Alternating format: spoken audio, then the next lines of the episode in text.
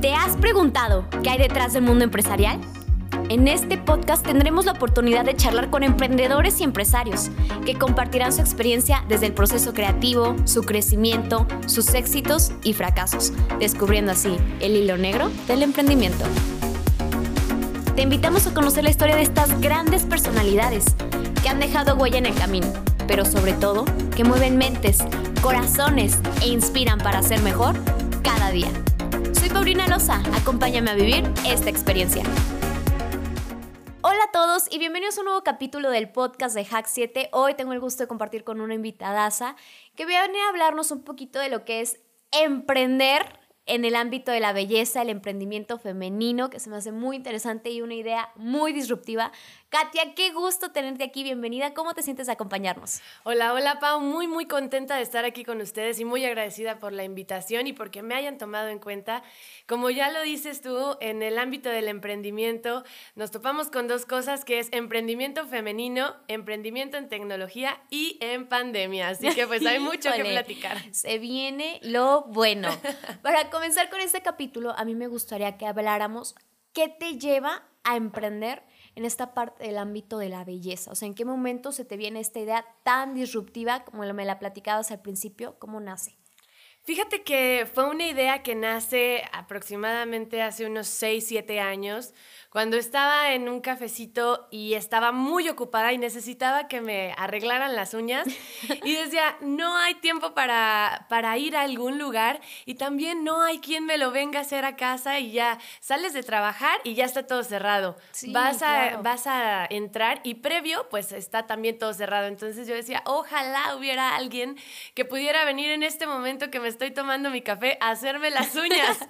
y entonces, bueno, nace como esa idea. Yo me metí en otros proyectos y afortunadamente hace aproximadamente dos años eh, conozco a una persona maravillosa que es mi socia Daniela Vázquez y a Hugo Ordaz, también otro de mis socios, con quienes puedo llevar a cabo la idea. Se las cuento, se enamoran del proyecto y lo que nace como una idea para llevar uñas a domicilio se convierte en lo que es ahora Beat Beauty, una aplicación de belleza con servicios a domicilio que no nada más son uñas, sino también cortes de cabello, peinados, maquillaje, spa y todo lo que te puedas imaginar acerca de la belleza. Cuando inicias con esta parte de un emprendimiento que se me hace muy disruptivo, interesante y más porque me consta, creo que es algo que las mujeres, más las que estamos como en el ambiente laboral, es algo con lo que peleamos todos los días, ¿no? De, oye, el tiempo, o sea, ¿cómo le hago? Y también como esta parte de cuidarnos, de chiquearnos, creo que también es algo a lo que nos enfrentamos. Cuando inicias con esta parte de tu emprendimiento y te, te acompañas de los socios, ¿a qué retos te enfrentas? Primero porque es un emprendimiento femenino, que me imagino que hay ciertos retos ahí, y también esta parte de la tecnología, que me imagino que es otra chamba un poquito pesada. ¿Cómo la trabajas? ¿Cómo fue esta parte? Fíjate que el primer reto, así, el primerito con el que nos encontramos fue darnos cuenta que no sabíamos nada de tecnología. Ninguno de los tres teníamos idea de cómo formar una aplicación, nada de los códigos fuente, nada de, pues, cómo se crea una pantalla en un celular, ¿no? Y cómo pueden tener acceso tantas personas. Entonces fue empezar a buscar a aquella persona que pudiera crearla y de ahí confiar en que realmente pudiera captar todas las ideas que trajéramos arriba, ¿no? Seguido a esto, como ya lo mencionas en el emprendimiento femenino, pues lo, lo, complicado ha sido también entrar un poco en el lado de la tecnología, porque la tecnología es un mundo que está pues muy hacia el lado de los hombres. No hay muchas mujeres que, se metan a esta parte, pero me da muchísimo gusto empezar a entrar y darme cuenta de que hay, hay muchos grupos de mujeres, por ejemplo, están las ladies multitask, las ladies market, las eh, mujeres emprendedoras, mujeres empoderadas, Amexme, que de verdad son grupos que te cobijan, que te hacen sentir que no estás sola en el emprendimiento, que no nada más este, las empresas son de hombres y entonces que podemos crecer juntas. Y eso está padrísimo. Fíjate que acabas de comentar algo que, que me encanta y creo que pasa mucho para las mujeres emprendedoras allá afuera. Cuando inicias con esta parte del emprendimiento, me lo han platicado muchos y es un camino solitario, ¿no? O sea, es este miedo de decir, híjole, me enfrento a esto, yo solo, la chamba, pero creo que cuando está en este tipo de, de no sé, de lugares, de espacios donde otras mujeres vienen, te platican sus experiencias o muchísimas veces te guían, te mentorean, es como esta parte de decir, no estoy sola, si alguien más, si alguien más lo hizo, yo también puedo, entonces esa parte se me hace súper admirable e interesante y qué padre que tú también seas una encabezadora de algo disruptivo, nuevo para las mujeres, porque como bien lo decías, hay, hay temerosas con esta parte de la tecnología. Cuando inicias con esto, ¿Cómo es que empiezas a posicionar la marca como tal? Sé que te lo mencionaba al principio, a las mujeres nos encanta chiquearnos, nos encanta este, apapacha, este apapacho y qué más desde la comodidad de nuestra casa, ¿no? Entonces, ¿cómo inicias como para que las mujeres también tomen esta confianza y digan, ah, ¿sabes qué? Ya no necesito ir al salón, pueden venir a mi casa y más para que te abran las puertas de su casa. ¿Estás de acuerdo que también está ahí como ese tema? Sí, claro, ese fue todo un reto, pero antes de platicarte esto me gustaría regresar un poquito a lo que mencionabas del, del mentoreo de las mujeres emprendedoras, que es bastante importante. Yo quisiera lanzar este mensaje a las personas que nos están escuchando. Si estás pensando en emprender, seas hombre, seas mujer, sea el negocio que tú sea, apóyate de aquellas personas que admiras en el tema del emprendimiento y desde personas, no nada más personas internacionales, no digamos un Max Zuckerman, un Slim, no, vete a lo local. ¿Quiénes en tu localidad han triunfado a nivel nacional, a nivel internacional? Por ejemplo, para mí una inspiración ha sido Rosario Takasami, que ha estado, claro, ha, ha estado en varias conferencias con ella, tengo el placer de conocerla muy de cerca, y es alguien que admiro y que me ha hecho entender que el emprendimiento no es fácil, porque cuando emprendemos todos creemos que es el mundo de caramelo. sí, wow, ¿no? Ya soy mi propia jefa o mi propio jefe y como lo tenemos muy idealizado y fíjate que aquí me pasa mucho de que les digo, o sea, platícame, pero ¿qué es lo que nadie te contó de emprender, no? O sea, que hay ahí abajo que dices, híjole, con e-, esto no me la esperaba. Claro, todos aquellos retos, todas aquellas eh, trabas con las que te, te vas a topar y que este tipo de personas te ayudan a entender que no es fácil y que probablemente no te salga la primera, pero hay que seguir adelante. Y con esto me voy al tema del posicionamiento. No nos sale a la primera, Pau. no, no, no, claro que no. Es una chamba creo que de todos los días y de saber innovarte, saber ser resiliente también. Así es. Fíjate que comenzamos con, eh, con el medio digital redes sociales, eh, todo el marketing digital que se pudiera. Queríamos hacer unas campañas grandísimas de activación masiva. Sin embargo, pues, ¿qué crees? Lanzamos el 5 de marzo del 2020 y el 17 de marzo del 2020 inicia cuarentena para todos. Esto, sí. Así es. Entonces, bueno, ha sido uno de los retos más grandes con el que nos hemos topado, el cómo poder generar un posicionamiento de marca a través solo del tema digital, que ahorita sabemos que es el top, sabemos que todo el mundo se está yendo hacia lo digital, hacia la tecnología, pero también nos hemos topado con que es muy importante los estudios de mercado, eso es algo que hay que tener mucho ojo, a lo mejor vas iniciando un negocio y dices, no tengo el dinero para hacer un estudio de mercado y no lo necesito. Sí lo necesitas. De verdad, de las primeras cosas que necesitas hacer es conocer a quién vas, quién es tu cliente y sobre todo cómo vas a llegar a esa persona. Porque a veces lo dejamos de lado y creemos saber quién es nuestro cliente, pero dentro de la belleza, por ejemplo, hay muchos tipos de clientes y hay muchos tipos de, personas a las que les puede o no gustar el servicio. Entonces, conoce a tu cliente ya que lo conoces, ahora sí, checa cuáles son los lugares en los que tu negocio sí puede prosperar y ahí inicia una buena campaña de marketing, pero no solo te apegues a lo digital, aunque sea lo que esté de moda. Fíjate que esa parte se me hace muy interesante de entiendo el apoyo digital, entiendo que la circunstancia que todos vivimos nos llevó a digitalizarnos, pero creo que también está mucho esta parte presencial o este acompañamiento. O sea, creo que no dejamos de ser unas personas sociales por más que, que estemos en todas las plataformas digitales. Entonces, ¿cómo es también que tú trabajas esta parte? Se me hace muy interesante, creo que no había tenido el gusto de, de comentar eso. Y es entiendo lo digital, pero también está la otra parte que es lo presencial, o sea, no soltarlo, aunque ya lo digital es la moda ahorita. ¿Cómo manejas eso? Fíjate que ahí eh, tienes que tener una mente no nada más emprendedora, sino una mente que también sea líder, una mente con una filosofía de crecimiento y no engancharte en lo que tú crees que estás vendiendo. Porque nosotros como aplicación estamos vendiendo servicios uno a uno yo conecto a un profesional de belleza con una persona que necesita un servicio. Pero si yo me encasillo en ese uno a uno, mi venta va a ser mucho más difícil de concretar. ¿Qué es lo que estoy haciendo? Y aquí les va el tip súper secreto, ¿eh, Pau? Anótenlo. Siempre vete al lado empresarial. Ataca las empresas, ataca tus relaciones públicas. ¿Por qué? Porque dentro de las empresas hay personas, hay ese uno a uno que tú estás buscando.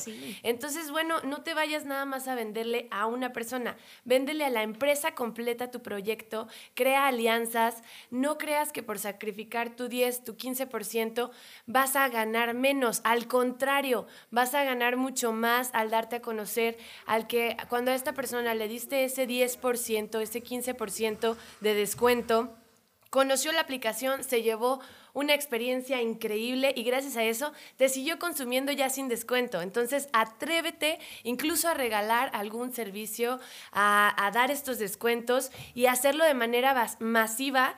Eh, yendo con grandes empresas que te pueden eh, solucionar este tema de cómo llegar a más personas, persona a persona, no nada más a través de una pantalla.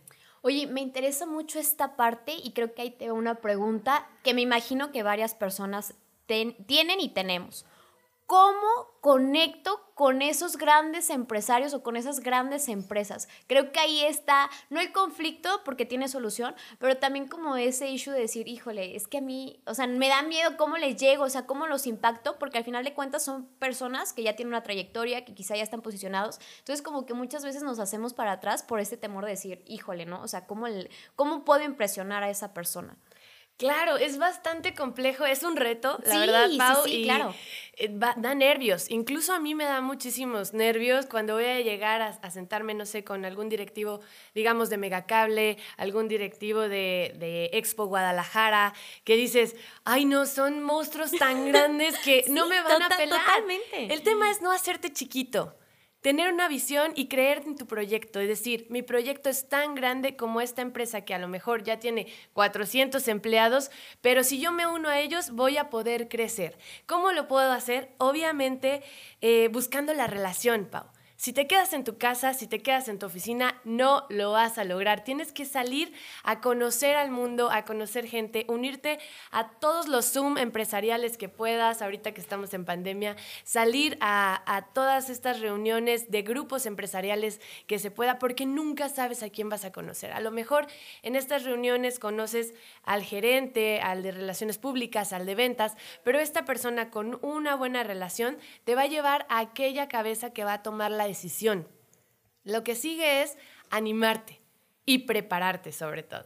Ir súper bien preparado, cuáles son los pros y los contras de, tu proyecto. ¿Y por qué digo los contras? Porque ¿para quién vende pan frío, no? No, claro. Pero debes de estar bien consciente en cuáles son los contras que tú no le ves, pero que la persona de enfrente le va a ver y te va a preguntar.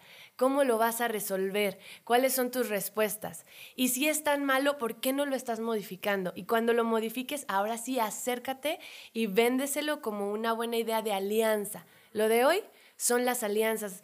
Pierde el miedo a llegar y decir, vamos trabajando en un negocio juntos. No, no quieras llegar a vender directamente, porque las puertas se abren primero con la confianza. Fíjate que aquí en el corporativo tenemos una frase que, creo que es lo que nos encabeza a todos y es esta parte de saber generar una buena sinergia, ¿no? Así es. Y es, al final de cuentas, creo que no es que estés solo no es un camino solitario, sino de que sepas rodearte de las personas adecuadas que te sumen y que tú les sumes también, porque se trata también de dar pero la clave también que me gustaría preguntarte, Katia, es esta parte de, ok, ya conecté, conecté con ellos, ya supe relacionarme, ¿cómo le hago también para enriquecer esa relación o para mantenerla? O sea, este atender, no sé, a las personas como para que, bueno, no sé, no se enfríe la relación y también al final de cuentas sigamos generando sinergia hoy y dentro de cinco años y si cambio de proyecto pueda también ofrecértelo. O sea, ¿cómo también funciona esa parte? ¿Qué me podrías aconsejar? Fíjate que la atención al cliente y el servicio es algo de suma importancia tanto en lo que estás vendiendo como en tu persona, en las relaciones públicas. Si tú eres una persona atenta, quiere decir atenta que no le hables solo a esa persona para decirle, hola, ¿cómo estás? Oye, necesito, esto, o oye, se me ocurrió que hagamos esto. No, háblale para saludarlo, háblale para decirle feliz cumpleaños. Es sumamente importante que con las personas que tienes una relación amplia de negocios, amplia de amistad, de familia, que quieres o que simplemente aportan a tu vida y tú aportas a la de ellos, estés súper atento a esos detalles porque a quién no le gusta sentirse importante, a quién no le gusta sentirse consentido? ¿A quién no le gusta sentirse, pues ahora sí que está en la vida de alguien más? Entonces, de repente sorprenden este tipo de cosas y aunque son detalles muy pequeños, el decir, oye, feliz cumpleaños, pásala muy bien, que digan, oye, teníamos tres meses sin hablar quedamos ahí medio a medio con la alianza que estábamos haciendo y se acordó de mi cumpleaños, eso le va a dar un punch a tus relaciones, el estar atento a los detalles y atento al servicio, el decir, ¿qué onda? ¿Cómo estás? Oye, ¿hoy se te ofrece algo? No, no, qué bueno, ya, listo, con eso ya, ya avanzaste. Y es algo que dejamos de lado, es algo que pensamos que solo debe suceder con los amigos o con los familiares, pero con las relaciones de trabajo también es muy importante. No mentes, me encanta esa parte. ¿Cómo también, o esta, eso se me hace muy interesante y creo que voy a volver un poquito para atrás, de esta parte también de, de, mantenernos innovados dentro de la tecnología. Ya sabes llegarle a la persona adecuada, ya estudiaste tu mercado, pero también cómo es que sigo innovándome, escuchando a mi mercado para que al final de cuentas mi clienta sienta que soy una persona innovadora, que le puedo ofrecer cualquier servicio y creo que volvemos a este punto, se sienta acompañada y apapachada o apapachado. O sea, cómo también sabes escuchar a tu mercado lo que te está pidiendo o las nuevas tendencias. ¿Tú cómo lo llevas a cabo? Uno es estar eso, atento a las nuevas tendencias, ¿no? ¿Cuáles son, por ejemplo, los colores que están de moda en las uñas o en, o en la ropa? ¿Cuáles son los colores que se necesitan, ¿no? ¿Para qué? Para que puedas empezar a crear una publicidad que vaya al lujo de las personas. Número dos, es importante también eh, las encuestas de satisfacción puede sonar un método como muy antiguo, pero no te estoy diciendo que vayas de casa en casa preguntando este como el INE, ¿no? claro, ¿no? Puedes hacer una llamada, puedes hacer un WhatsApp o puedes ayudarte bastante de las redes sociales. Hoy algo que nos encanta muchísimo es el Instagram Story donde pones sí o no. Estas encuestitas. bueno, con eso puedes acercarte a tu cliente bastante, preguntarle cosas sencillas como lacio o ondulado y ya el cliente va eligiendo, ¿no? ¿Eliges barba o ya se acabó la, la, moda? Vas haciendo estas encuestas. ¿Te gustó tu servicio? Sí o no. ¿Ya lo probaste? Sí o no. Entonces, Puedes aprovechar muchísimo de las redes para hacer estas encuestas, puedes acercarte a tu cliente con una llamada, con un WhatsApp y sobre todo también estar muy pendiente, pues bueno, nosotros que estamos en la belleza, de la moda, ¿no? Que es lo que está hoy en tendencia. Y con mucho gusto, Pau, yo les dejo, bueno, ya les van a dejar ustedes mis redes sociales para cualquier duda que tengan acerca de moda, de belleza, de que, oye, me quiero cortar el cabello, pero no sé si me queda, si mi cara es redonda ovalada, voy a ir a una boda, pero es de día y es es en un rancho o es en la ciudad, ¿qué me puedo poner? Con mucho gusto yo les puedo apoyar con todas esas o sea, cosas. Me, me encanta que hasta ahí entra tu asesoramiento. Creo que es vaya la comparación, pero es meterte como hasta la cocina, el decir, ¿sabes qué? Yo te puedo apoyar en cualquier cosa, porque creo que también falta mucho como este seguimiento que le damos, ¿no? No es solo voy, te hago las uñas, ah, no, pues sí, lo que quieras, o ah, sí te corto el pelo, sino el decir, ay, sabes que esto se te vería súper bien, esto te queda, yo te puedo apoyar con esta idea, eso se me hace muy interesante. Muchas gracias, aquí les vamos a compartir tus redes sociales.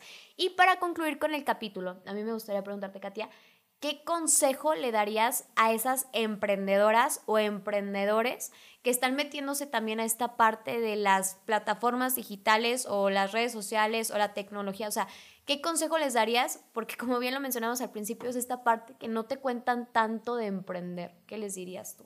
Claro, mira, voy a sonar medio ruda, pero no sean básicos. ¿Y qué quiere decir no sean básicos? No vayas y hagas todo lo que está haciendo ya el emprendedor de enfrente. Sé disruptivo, haz algo más. Si tú estás involucrado en temas de marketing digital, hoy en día mucha gente hace marketing digital, pero ¿cuál es tu plus? ¿Cuál es tu diferenciador?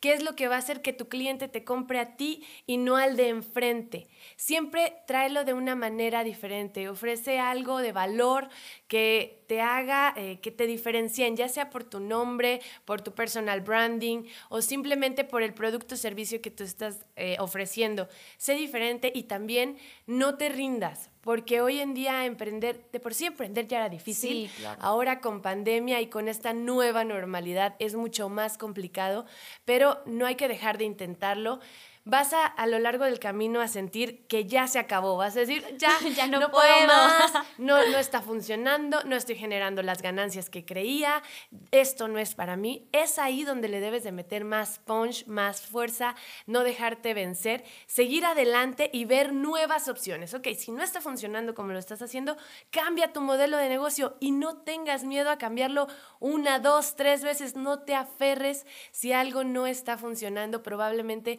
no funcione aunque te salga sangre en las plantas de los pies. Así es. Entonces, anímate a cambiarlo, a irte por otro caminito y no perder la fe de que lo que estás haciendo si es tu pasión, tarde o temprano se va a volver tu profesión. Ay, me encanta. Bueno, Katia, con esto concluimos el capítulo, no sin antes preguntarte cómo te sentiste.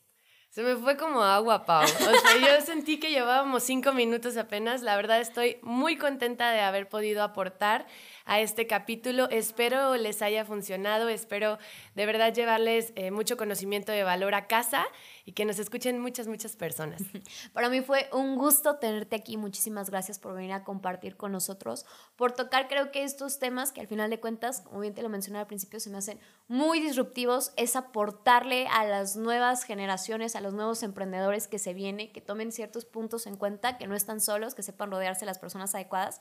Gracias por compartirlo conmigo y espero volverte a tener pronto. Muchísimas gracias a ti, Pau, a Enrique, a todo el equipo de Hack 7 por haberme invitado y pues espero vernos pronto nuevamente. Gracias a todos, espero que les haya gustado el capítulo y no se olviden de seguirnos en nuestras redes sociales. Gracias por quedarte hasta el final. Si te gustó, síguenos en todas nuestras redes sociales y te esperamos en nuestro próximo capítulo.